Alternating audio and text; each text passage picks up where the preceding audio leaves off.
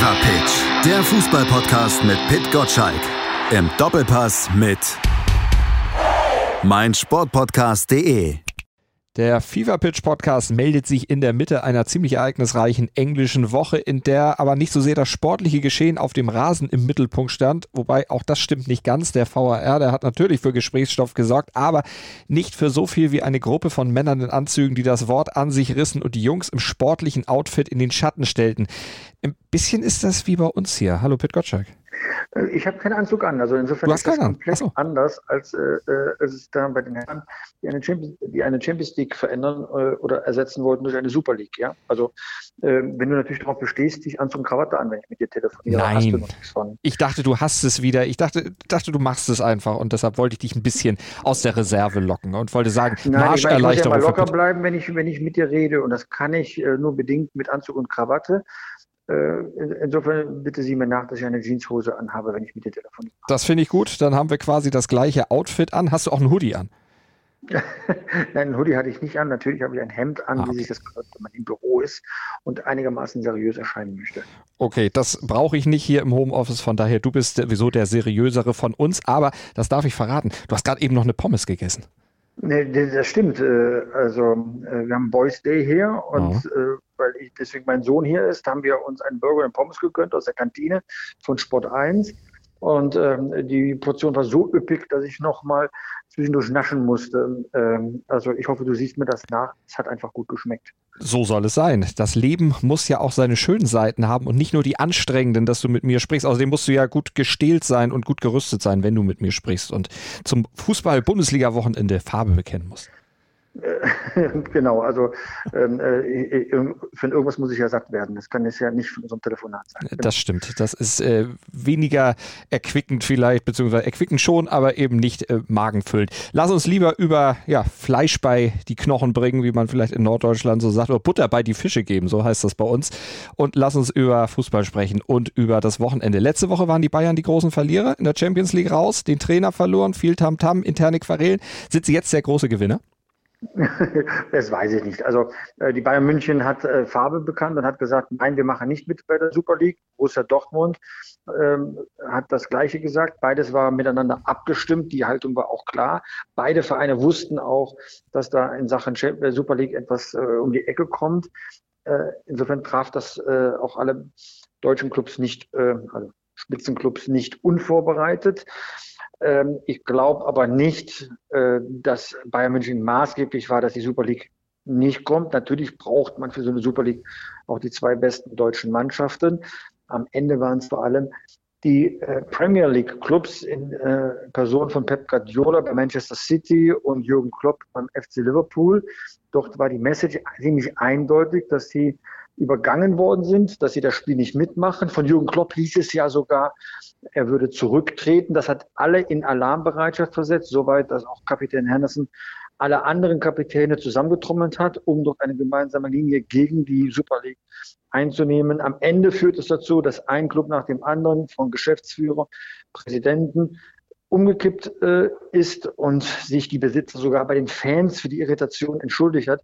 Die Botschaft war ziemlich eindeutig. Das richtig doofe an der Geschichte ist, dass die UEFA jetzt als ähm, Good Guy äh, dasteht. Das ist die eigentliche Unverschämtheit.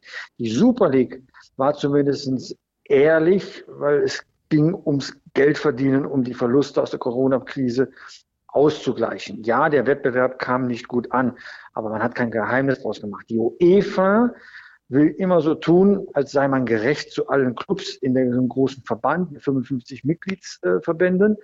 Am Ende machen sie ja auch etwas, das gegen die Interessen des Fußballs ist. Sie gründen ja auch eine Super League. Sie nennen sie nur Champions League. Das ist die neue Champions League mit einem Spielsystem, wo es mir echt die Nackenhaare aufstellt, dass äh, äh, sowas jetzt als kleineres Übel wahrgenommen wird. Die Leute es deswegen eher annehmen als die Super League. Warum meine ich das? Ne? Unterbrich mich bitte, wenn du glaubst, dass mein Monolog jetzt hier zu lang ist. Nein, kannst gerne noch weiter ausführen. Das ist alles gut. Nee, das ist jetzt wichtig. Es gibt zwei grundsätzliche Spielsysteme im Fußball. Das eine sind Ausscheidungsspiele, K.O.-System. Hin- und Rückspiel manchmal, manchmal nur in einem Spiel, wie wir es vom DFB-Pokal kennen, Hin- und Rückspiel, wie man es vom Europapokal kennt. Das, das ist das eine System. Das andere System ist, man hat ein Tabellensystem, eine gewisse Anzahl von Mannschaften, da spielt jeder gegen jeden und dann ergibt sich eine Tabelle daraus und dann gewinnt einer und manchmal ist einer letzter und steigt ab. Das sind die beiden Grundsysteme, mhm. wenn man einen Sieger beim Fußball ermitteln möchte. Jetzt kommt die neue Champions League und das will ein drittes System einführen und das hat es so in 150 Jahren noch nicht gegeben, dass man nämlich in einer Liga eine gewisse Anzahl von Spielen hat und nach einem gewissen Zufallsprinzip, wo ich noch nicht weiß, wie das aussieht, aber ein Zufallsprinzip nur gegen bestimmte Gegner von allen spielt, also nicht gegen alle. Hm. Und das ist etwas, da wird der Grundsatz des Fußballs mit Füßen getreten und die UEFA kommt womöglich damit durch, weil es so aussieht, als sei es das kleinere Übel, so dass alle aufatmen, na, wenigstens haben wir noch unsere Champions League. Es wird mehr Mannschaften geben, es wird auch Mannschaften geben, die da nichts verloren haben, weil sie einfach nicht qualifiziert haben, aber dazugehören, weil sie Geld bringen. Ja, das ist das, was ich mit Heuchelei meine. Und ähm, die großen Mannschaften werden so abgesichert im Qualifikationssystem, dass die niemals aus der Champions League rausfliegen, selbst wenn sie mal ein sportlich schlechtes Jahr haben. Wir haben heute in der Konferenz darüber gesprochen, in der Redaktionskonferenz gesprochen. Ja, ähm, das kann im Extremfall dazu führen, Bayern München für immer Champions League, ob sie nun Meister werden oder nicht und mal eine schlechte Saison haben. Und da machen wir uns nichts vor. Die neue Champions League ist die alte Super League. Mhm. Und das ist etwas, das darf man der UEFA einfach nicht durchgehen lassen. Da wird der Fußball mit Füßen getreten. Und das ist das, was mich wütend macht, weil der Zefferin sich so aus dem Fenster lehnt gegen die Super League. Äh, und da soll er echt mal gucken, ob er nicht gerade mit Steinen aus dem Glas wirft. Da ist Schäferin ja nicht der einzige. Infantino haut ja in die gleiche Kerbe und auch Thomas Bach. Also im Grunde alle, der jetzt mit Fußball nichts zu tun hat, aber mit dem IOC natürlich. Aber alle, die sonst eben angegriffen werden, schlagen sich jetzt auf die Seite der Fans, gerieren sich als basisnah und werden zumindest im Moment noch so wahrgenommen. Glaubst du denn, da wird auch dann demnächst diese Protestbewegung sich dann, ja, wenn sie sich dann wieder beruhigt hat in Sachen Super League, dann auf das nächste Thema stürzen und auch das vielleicht zu Fall bringen? Die Protestbewegung gibt es schon. Achte nur bei Bundesligaspielen darauf. Die Plakate, die im Stadion, äh, also in menschenleeren Stadien zugelassen werden, da steht schon äh, explizit darauf gegen die Reformen der UCL. Diese Stimmen waren bisher nicht laut genug. Und auch, dass ich jetzt so klar mich hier positioniere im Podcast, soll mit dazu helfen, dass diese Stimme gegen die Reform der Champions League lauter wird. Wir mhm. brauchen nicht mehr Spiele, wir brauchen bessere Spiele in der Champions League, weil sie heißt so Champions League. Champions. Ja, gerne Dynamo Tiflis und Apoel Nicosia, dass die, wenn die sich qualifizieren, sollen sie mitspielen. Am Ende sollen die Besten spielen und nicht Mannschaften, weil sie vielleicht den größten Namen haben oder das meiste Geld mitbringen. So, und das äh, sollte sich schon die UEFA zu eigen machen. Da ist die UEFA auf einem ganz gefährlichen Weg. Sie möchte Geld verdienen. Sie sind auch in einer Pandemie. Und äh, da den anderen das Geld verdienen vorzuwerfen, ausgerechnet selbst äh, die, die den Fußball ausquetschen, äh, wie nichts Gutes. Ja, ich habe einen unglaublich guten Satz dazu gelesen. Ja, der Fußball wurde ähm, von Armen erfunden und von den Reichen ausgeraubt. Das ist das, was wir gerade hier beobachten können. Und das äh, bringt mich auf die Palme. Super League, das war ein kleines Kapitelchen, das hat man wieder vergessen und rahmt das raus, wenn welche Bestrebungen sind. Das, was die UEFA gerade macht im Namen des Fußballs, ist ein Raubzug am Fußball. Dann gucken wir mal auf das, was aktuell dann in der Bundesliga abgeht, um in der nächsten Saison dann in der Champions League zu spielen. Die Bayern, deshalb meinte ich vorhin, Gewinner der Woche. Einmal, weil sie eben im Moment so wahrgenommen werden als die Gegner der Super League, aber zum anderen, weil sie jetzt ja auch den Matchball haben am Wochenende gegen Mainz, die Meisterschaft eintüten können. Jetzt habe ich fast nicht mehr mitgezählt, aber es müsste die neunte in Folge sein. Das ist die neunte in Folge und herzlichen Glückwunsch. Sie sind nicht deutscher Meister geworden, weil sie diese Saison besonders stark waren. Besonders stark waren dann natürlich äh, Manuel Neuer als Torwart, Robert Lewandowski als äh, Stürmer. Sie werden zum neunten Mal in Folge deutscher Meister, weil zum Beispiel RB Leipzig einfach zu doof ist, bei einem Abschiedskandidaten den ersten FC Köln zu gewinnen. Borussia Dortmund, die äh, offenbar mit Gesichtern da unterwegs sind, die einfachen Spiele vergeigen und die schweren dann doch gewinnen. Da mal Konsequenz reinzukriegen, ja, dann kann ich bei München ja gar nicht dagegen wehren wieder deutscher Meister zu werden. Mhm. Es liegt nicht an der Leistung des FC Bayern, die war großartig, gar keine Frage. Aber Bayern hat auch drei Saisonniederlagen erlitten, hat im DFB-Pokal Schwächen gezeigt, hat in Champions League Schwächen gezeigt. Sie wären zu knacken gewesen, wenn die anderen sich mal endlich zusammengerissen hätten. Und das tun sie nicht.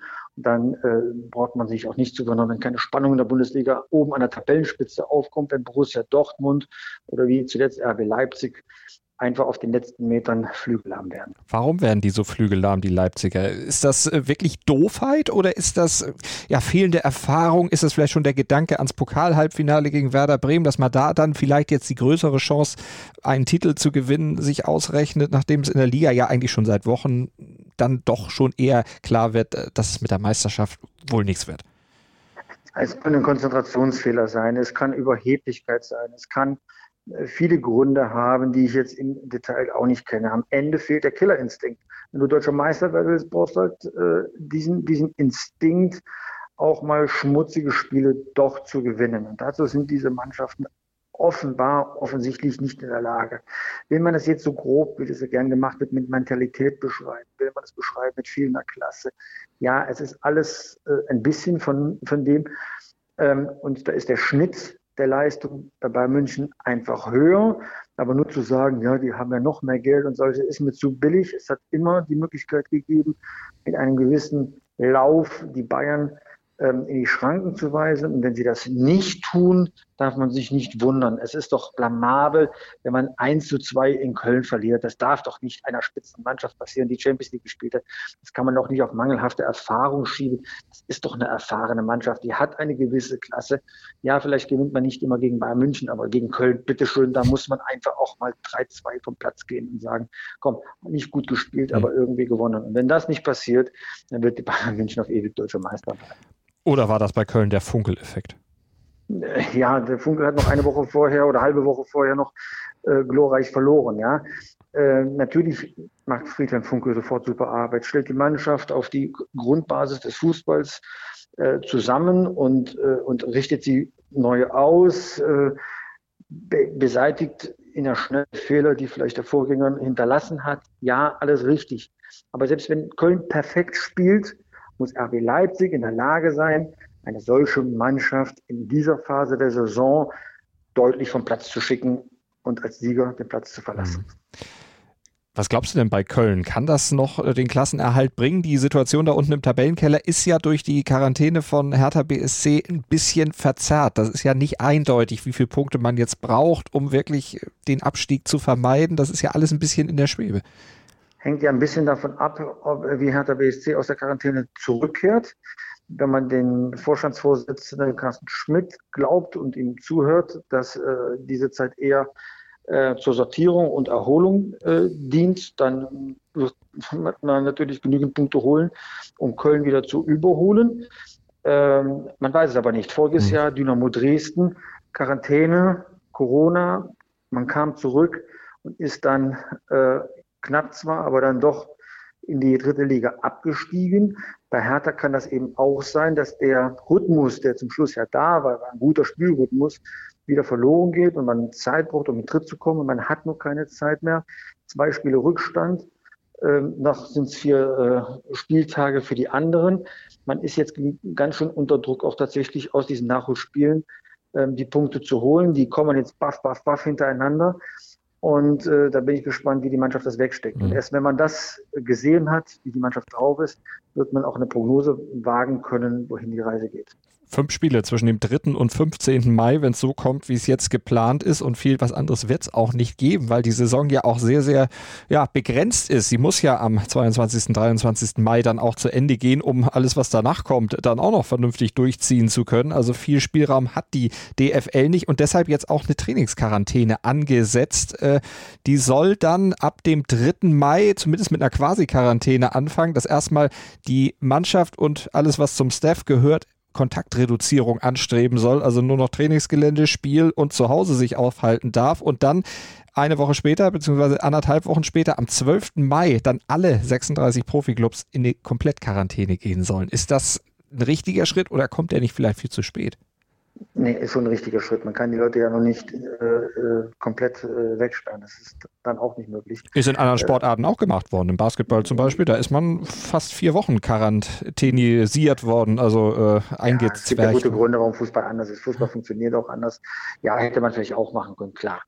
Aber das ist jetzt ein Kompromiss Und ich finde, der ist auch alternativlos. Man will die Saison unbedingt zu Ende spielen, rechtzeitig, weil anschließend äh, beginnt ja irgendwann, nämlich genau am 11. Juni, äh, die Europameisterschaft. Auch dafür brauchen die Bundestrainer eine Zeit zur Vorbereitung.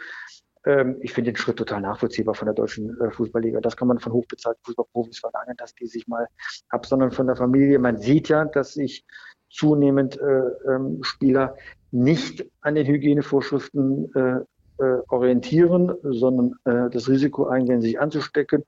Manchmal kann man es nicht vermeiden, zum Beispiel in der Familie. Manchmal ist es Fahrlässigkeit, wenn man eben, siehe Embolo, irgendwelchen Partys rumturnt, wo man nichts verloren hat. So, und da will ähm, die DFL, die ja ziemlich deutlich auch daran äh, erinnert hat, dass man diese Hygienevorschrift einhält, da will die äh, DFL einfach kein Risiko eingehen und alle zusammenbringen, um die Saison für die TV-Partner ordentlich zu Ende zu bringen. Mhm. Jetzt spielen die Bayern ja am Wochenende gegen Mainz. Du hast im Grunde schon gratuliert zur Meisterschaft. Tüten sie es tatsächlich ein. Mainz ist ja unheimlich gut drauf. Die Rückrunde unter Bo Svensson, das ist ja, glaube ich, sind sie fünf beste Rückrundenmannschaft. Das hätte ihnen ja vor wenigen Monaten oder vor Weihnachten kein Mensch zugetraut. Äh, korrekt. Also das ist eine bärenstarke Truppe. Ich glaube, wenn ich das in der Statistik richtig gelesen habe, die viert oder fünftbeste, vielleicht sogar schon bessere Rückrundenmannschaft. Daran sieht man, welche Qualität in der Mannschaft eigentlich steckte. Bo Svensson hat jetzt diese Qualität nach draußen geholt, sodass man die auf Platz zeigt. Sie machen wichtige Punkte. Also äh, warum nicht den Bayern ein Unentschieden abtrotzen, warum auch immer unter normalen Umständen Bundesliga-Tipp gewinnt Bayern München. Mhm. Aber wir wissen ja, wie das ist mit meinen Bundesliga-Tipps.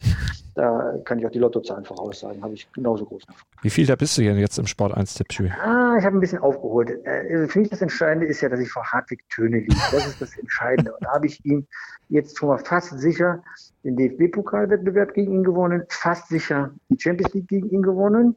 Zweite Liga sind wir Kopf an Kopf und in der Bundesliga liege ich jetzt wenn ich das richtig gesehen habe, ein gutes, gutes Dutzend Punkte vor ihm. Also insofern habe ich eine große Aufholjagd gemacht. Dann ist es mir wurscht, wo ich in der Gesamtrangliste äh, liege. Ich muss vor Hadi Töne liegen. Und das soll er auch hier hören. Wenn ich vor Hadi Töne liege, ist das eine gute Saison für mich. Grüße an Hadi, der allerdings vor dir auch schon Wetten gewonnen oder mit dir schon Wetten gewonnen hat. Ähm, äh, er hat auch schon äh, Wetten gewonnen. Er hat ja den Begriff äh, Chuck Norris äh, im Fantalk untergebracht. Ähm, Rotkäppchensekt hat er auch von mir äh, natürlich sofort bekommen. Hat er auch brav geteilt mit der Kollegin, die äh, die Sendung geleitet hat. Also wir haben bestes Einvernehmen, ähm, solange ich das Tippspiel ging. Wie weit liegst du denn hinter Mario Basler zurück? Äh, nur noch ein paar Punkte, nur noch ein paar Punkte. Ich habe ihn schon äh, im Blick, ähm, noch vier, vier Spieltage Zeit, ein paar Knockout-Spiele. Ich rechne aus, dass ich ihn auch noch überholen kann. Dann ist am Ende nur noch Laura Papendick in der Expertenrunde bei Sport 1 vor mir.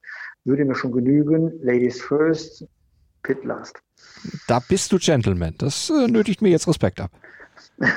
oh, du zeigst Respekt. Ja, das ist äh, gut. Selten, aber manchmal schon. Ne, in diesem Podcast. aber lass uns noch mal wieder kurz fachlich sportlich werden. Ähm, Schalke 04 vielleicht noch mal kurz. Ja, würdigen ist nicht der richtige Ausdruck für eine Mannschaft, die wirklich durch die bisher 30 Saisonspiele relativ durchdeletiert ist, oder? Ja, also verdiente, verdiente Abstieg. Ich habe es ja oft diese Woche gehört, dass es ja nicht diese Woche passiert ist, schon wahrscheinlich Monate, wenn nicht Jahre vorher. Falsche Kaderplanung, Führungswechsel, Strategiewechsel, äh, Schuldenberg. Also es gibt ja viele Gründe, äh, dass man, warum man da gelandet ist, wo man jetzt äh, steht. Ja, selbst schuld, würde ich sagen.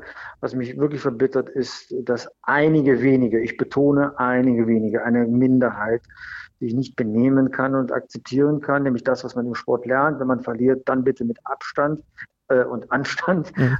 In diesen Zeiten passt es, Abstand und Abstand Anstand. Auch. Ja, beides haben sie nicht erfüllt, sondern sind auch tätlich geworden gegen Spieler. Also ich habe den Polizeibericht äh, mitbekommen, wie äh, diese, ja, sind das überhaupt Fans, nee.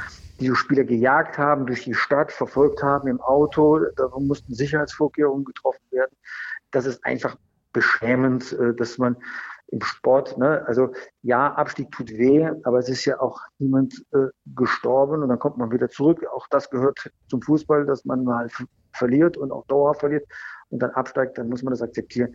Aber jetzt diese Spieler äh, zu jagen, das gehört sich nicht. Mhm. Ja, schimpfen über die Spieler, Wut zeigen, von mir aus auch äh, die Gelegenheit zur Häme nutzen, ja, alles richtig, aber doch nicht tätlich werden. Das geht doch nicht. Und äh, wer das tut, der ist kein Schalker. Und da wird man hoffentlich dann auch entsprechend Sanktionen ergreifen von Seiten der Polizei, wenn man diejenigen, die dann eben so sich verhalten hat, dann auch wirklich bekommt. Aber kritisieren darf man und analysieren darf man. Ist denn Dimitrios Gramotzes auch der richtige Mann dann für den Wiederaufbau in Liga 2, nachdem das ja jetzt äh, eine absolut undankbare Aufgabe hatte, dann auf dem Schlusssport, wo sowieso nicht mehr viel zu gewinnen war, dann diese Mannschaft zu übernehmen? Da war die Karre ja auch schon sehr tief im Dreck, aber ist er der richtige Mann jetzt auch mit diesen Negativerlebnissen, die ja dann doch Schlag für Schlag und Woche für Woche kamen, die Mannschaft wieder aufzurichten, neu aufzubauen für das, klar, Ziel Wiederaufstieg?